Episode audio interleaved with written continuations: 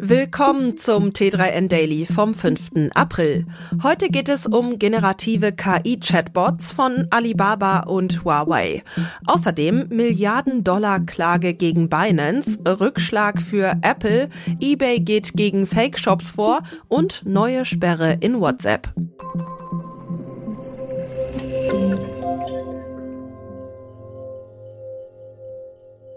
Seit ChatGPT in aller Munde ist, wollen alle ein Stück vom Kuchen abhaben. So auch Alibaba und Huawei. Die beiden Technologieunternehmen tüfteln derzeit an Modellen, die der generativen KI von OpenAI Konkurrenz machen sollen. Schließlich gibt es genug chinesische UserInnen, die auf eine Technologie wie ChatGPT sehnsüchtig warten. Auf den Markt bringen möchte Alibaba das große Modell, das ChatGPT ähnelt, während seines Cloud Summit 2023 in Peking.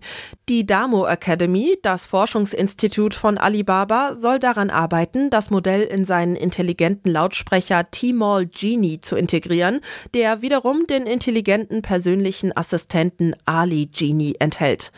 Und auch Huawei mischt fleißig mit. Das Unternehmen möchte den Fortschritt und die Anwendung von Pangu Large Scale Models voraussichtlich am 8. April auf dem AI Large Scale Model Technology Summit in Hangzhou präsentieren.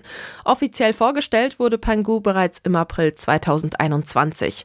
Ob die beiden Modelle mit ChatGPT mithalten können, man darf gespannt sein. Neuer juristischer Ärger für die Kryptobörse Binance. Erst vor einer Woche hat die Aufsichtsbehörde CFTC heftige Vorwürfe gegen Binance erhoben.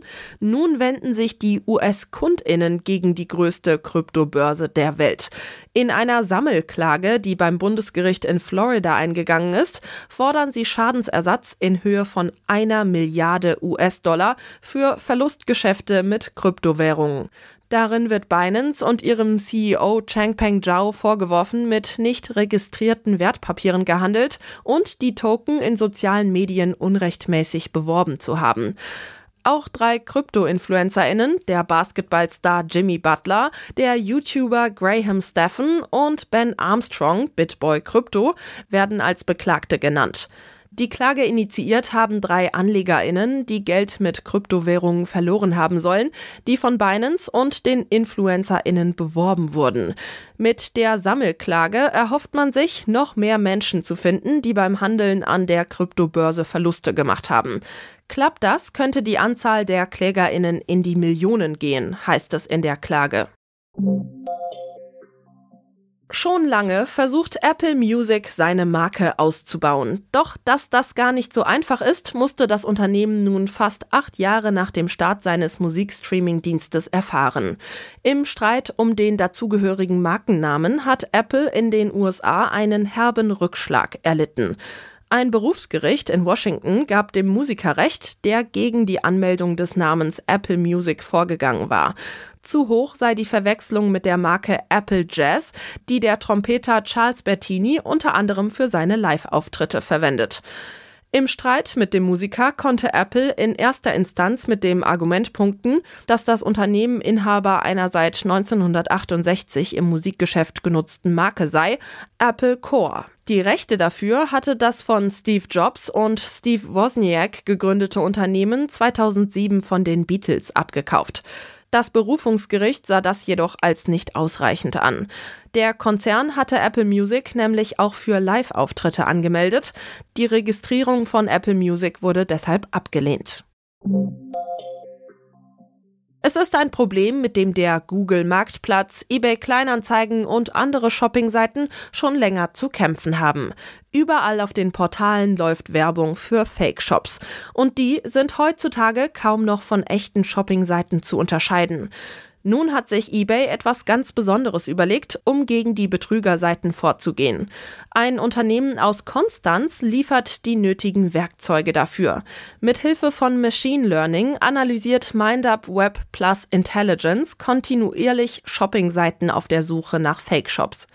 Mit dem neuen Verfahren verkürzen wir die Zeit bis zur Sperrung betrügerischer Werbeziele erheblich, sagte eBay Kleinanzeigenchef Paul Heimann über die neue Methode. Im besten Fall sollen betrügerische Anzeigen gar nicht erst ausgespielt werden. möchtest geheime Nachrichten über WhatsApp verschicken und garantieren, dass sie niemand jemals zu Gesicht bekommt? Gelegenheiten für deine neugierigen Freundinnen oder Kolleginnen gibt es schließlich genug, wenn du mal unvorsichtig bist und dein Smartphone offen zugänglich herumliegen lässt. Bisher können NutzerInnen den Messenger-Dienst zwar mit einem Passwort oder Fingerabdruck auf ihrem Smartphone sperren, doch das kann ganz schön nervig sein, wenn man WhatsApp regelmäßig verwendet. Eine neue Funktion schafft Abhilfe. In einer neuen Beta-Version von WhatsApp soll es möglich sein, einzelne Chats zu sperren. Diese können per Passwortabfrage oder Fingerabdruck ganz einfach in der Kontakt- oder Gruppeninfo gesichert werden. Sie sind dann auch nicht mehr in der normalen Chatliste zu sehen, sondern werden in ein separates Menü überführt. Alle anderen ungesicherten Chats lassen sich nach wie vor ohne Sperre öffnen. Wann die Funktion für alle WhatsApp-UserInnen verfügbar sein soll, ist leider nicht bekannt. Das war's schon wieder mit dem T3N Daily. Noch viel mehr zu allen Aspekten des digitalen Lebens, des Arbeitslebens und der Zukunft findest du rund um die Uhr auf t3n.de.